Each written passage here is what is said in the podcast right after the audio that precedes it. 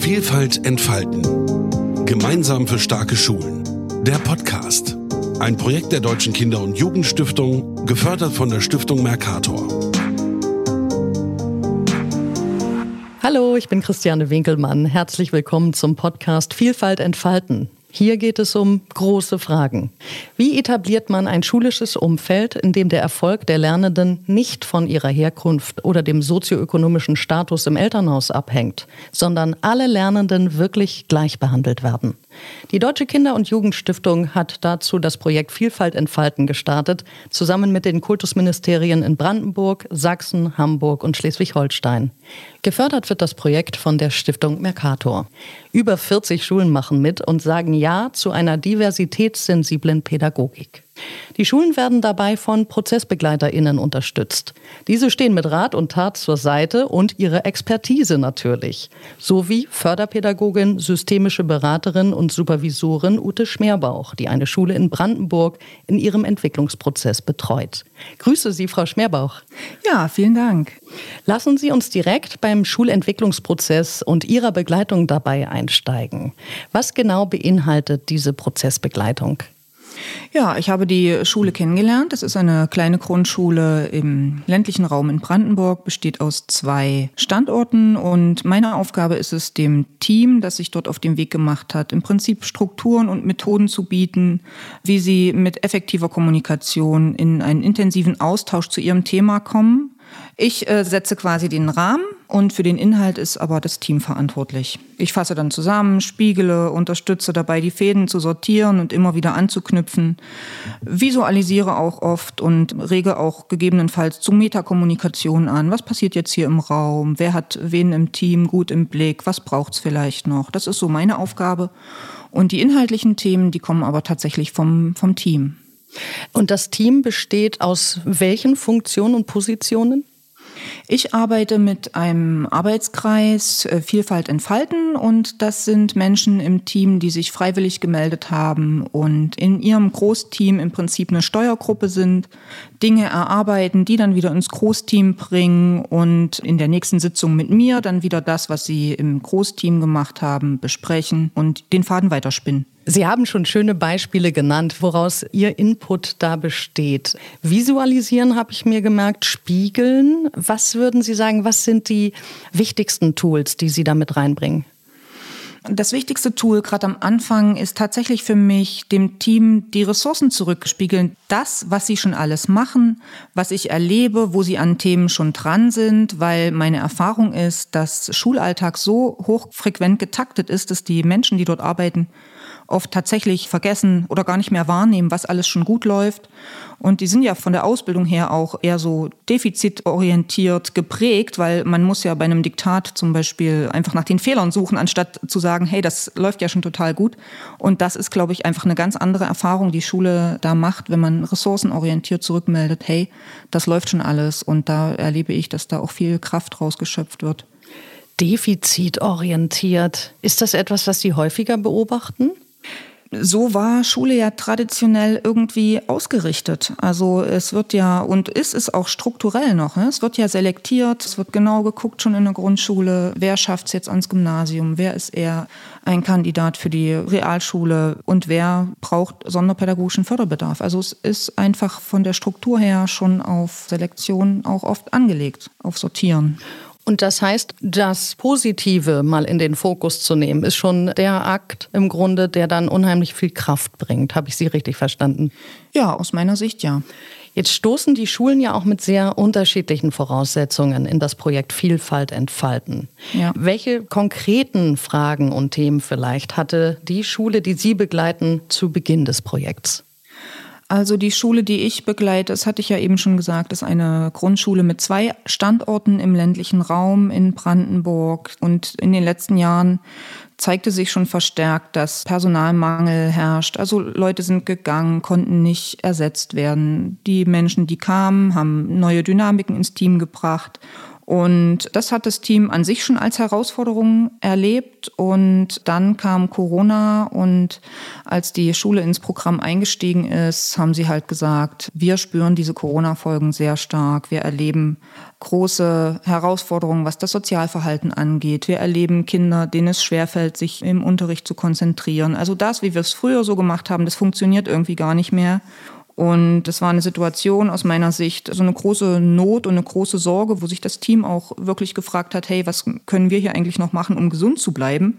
Wir erleben so viel an einem Tag und wir reagieren im Prinzip immer nur und wir wünschen uns sehr, dass wir Ruhe reinbringen und eigentlich wieder in so eine präventive Arbeit kommen, wo wir auch wieder agieren können. Jetzt haben Sie schon angesprochen, wohin so ein bisschen die Reise dieser Schule gehen sollte. Mhm. Im Laufe des Projekts widmen sich ja alle Schulen eigenen Entwicklungsvorhaben.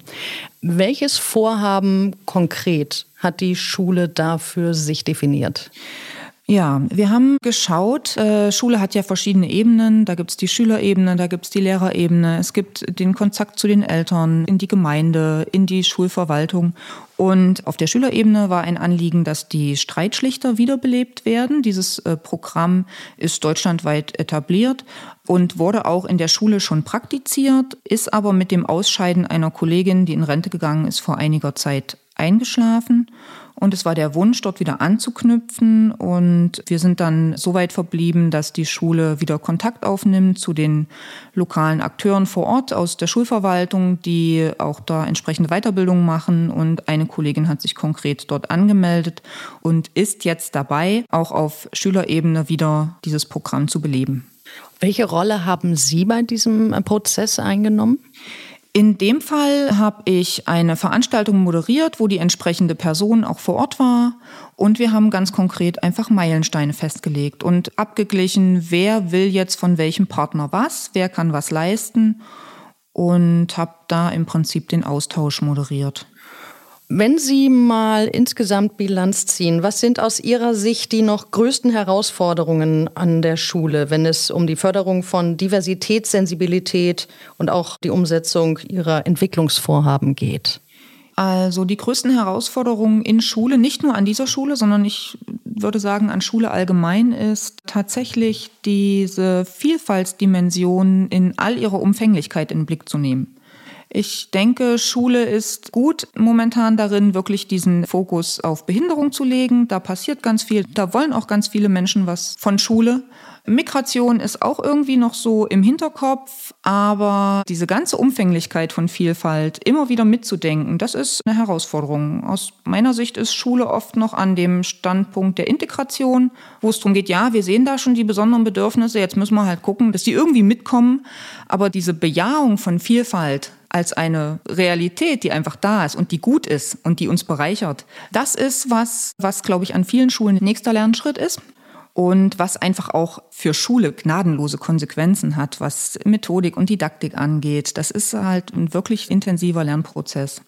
Und da erlebe ich meine Schule auch auf dem Weg. Mhm. Und was es dazu braucht, sind tatsächlich andere Austauschformate, eine andere Art der Kommunikation. Was früher funktioniert hat, dieses Nebeneinander herunterrichten, das funktioniert halt jetzt nicht mehr. Es braucht intensiveren Austausch, es braucht mehr Miteinander, es braucht auch mehr Fokus auf das interdisziplinäre Team, immer mehr externe Professionen kommen in Schule und da braucht es einfach was anderes.